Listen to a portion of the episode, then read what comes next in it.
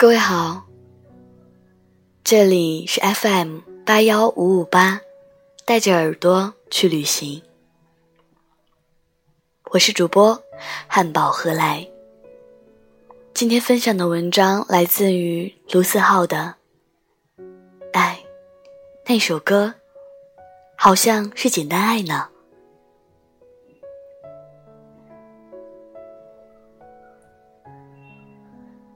那天，于小姐给我发微信，说：“本来心情好好的，玩着节奏大师，听到一首歌时，突然难受了。”我说：“尼玛，你这是犯病了吗？玩节奏大师还能伤感？”于小姐说：“哪能呢？只是那首歌略戳她的泪点而已。”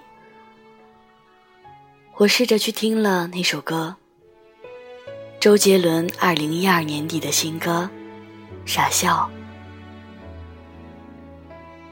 于小姐迷恋周杰伦八年多了，在我们都开始渐渐不听周杰伦新歌时，她还一如既往每张专辑都第一时间去买。而我这个曾经把杰伦每首歌都如数家珍般收藏的人。居然连他的最新专辑叫什么都不知道。于小姐的高中和大学时代，是在周杰伦的音乐和一段长达八年的暗恋里度过的。那年，于小姐和她的男神同住一个小区，同年级，隔壁班。他们住的小区离学校有点距离。双方父母为了方便，就约好了每家轮流接送他们俩。他的男神每天晚上回家时都戴着耳机。那时候最流行的是索尼的 MP3，男神告诉他，他听的歌都是一个叫周杰伦的人唱的。于小姐带着好奇，在周末去音像店淘了张杰伦的旧卡带。从此沦陷，一发不可收拾。他对他的男神有好感，但在那个花痴的年纪里，他对长得顺眼的男生几乎都有好感。他对他的男神感情的第一次升级是高一的暑假。那天我们四个人去唱 K。男神点了杰伦的《晴天》和《三年二班》。他说那天男神穿了一件白衬衫，在昏暗的包厢里，他居然觉得男神在放光。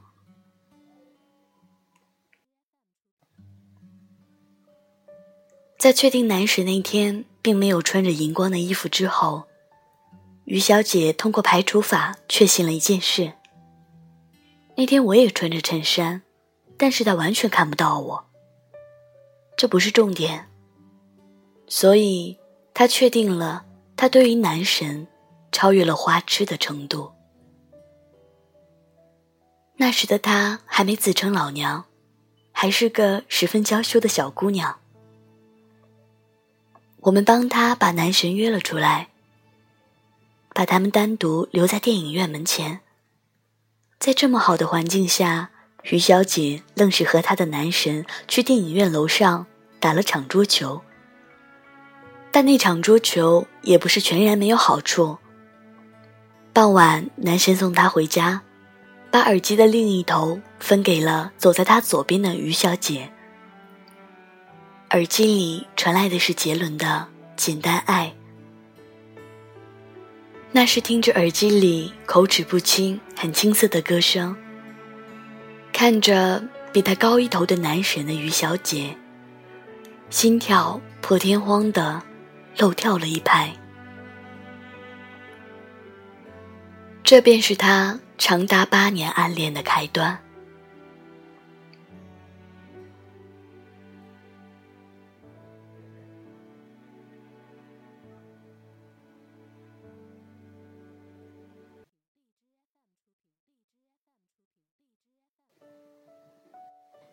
转眼高中时代结束，突然意识到再也无法再想看男神时，就假装不经意经过他班级，偷偷看一眼的于小姐。终于下定决心表白。那时我们一个老师同教两个班，所以两个班一起办谢师宴。我和于小姐决定在谢师宴上抓住机会，悄悄灌自己几杯酒，管他是死是活。谢师宴上，果不其然，一直偷偷摸摸的班级情侣们都纷纷公开，老师们也开起玩笑，一片其乐融融。我暗恋的姑娘和她的男神同班，我拉着于小姐就往他们班那儿走。我脸皮厚，在全班的起哄下，拉着我暗恋的姑娘就走。后来我才知道，那天于小姐站在她男神面前，什么都说不出口。她想起喝酒能壮胆儿，二话不说抢过男神的酒杯，一口干了里面的酒。那天男神喝的是白酒。男神把她送回家时，被他爸妈说了好几句。据说于小姐在回家途中还吐了两次，觉得自己出丑的于小姐自觉没脸见男神，从此见到男神就躲。就这样度过了那个夏天。那个夏天之后，于小姐去了南京，而她的男神去了厦门。大一、大二，每次于小姐想男神的时候，就戴耳机听周杰伦。周杰伦也一步步变红。那个仿佛只属于他们两人的秘密，被大家熟知。周杰伦二零一零年来南京开演唱会。那天，于小姐鼓起勇气约男神去看，本来都说好了，可是男神最终还是没能抽出时间。那天，于小姐买了张黄牛票，一个人听完了演唱会。整场演唱会，他一直恍恍惚惚。他说自己看不清台上的人是谁，能看到的都是自己的影子。大三时，于小姐出国了。出国前夜，她终于约男神到小区门口。他知道自己还是连一句“我喜欢你”都说不出口，就把要说的话写在了纸条上。偏偏那天风大，纸条还没接吻就被吹走了。那天于小姐和男神找了一个小时，她急得直哭。那一刻，她突然觉得自己再也不可能和男神在一起了。到头来，她什么也没说就出国了。再后来，她的男神搬家了，于小姐和男神再次见面已经是今年初的事了。那时他为了工作焦头烂额，男神毕业进了外企，我考研成功，开始自己的间隔年。另一个故事的男主角 Tim 开启了工作室。就这样，我们迎来了又一次同学聚会，这次居然来了四十多号人。我和 Tim 知道，于小姐这么多年来一直没能忘记她的男神，因为他中文歌只听杰伦，每张专辑必买。他一难过就会抄《简单爱》的歌词，他走路喜欢站在人左边。那天他的男神一上来就喝了两杯，快散伙的时候，他叫住于小姐，对于小姐说了一句：“他等了好多年的话。”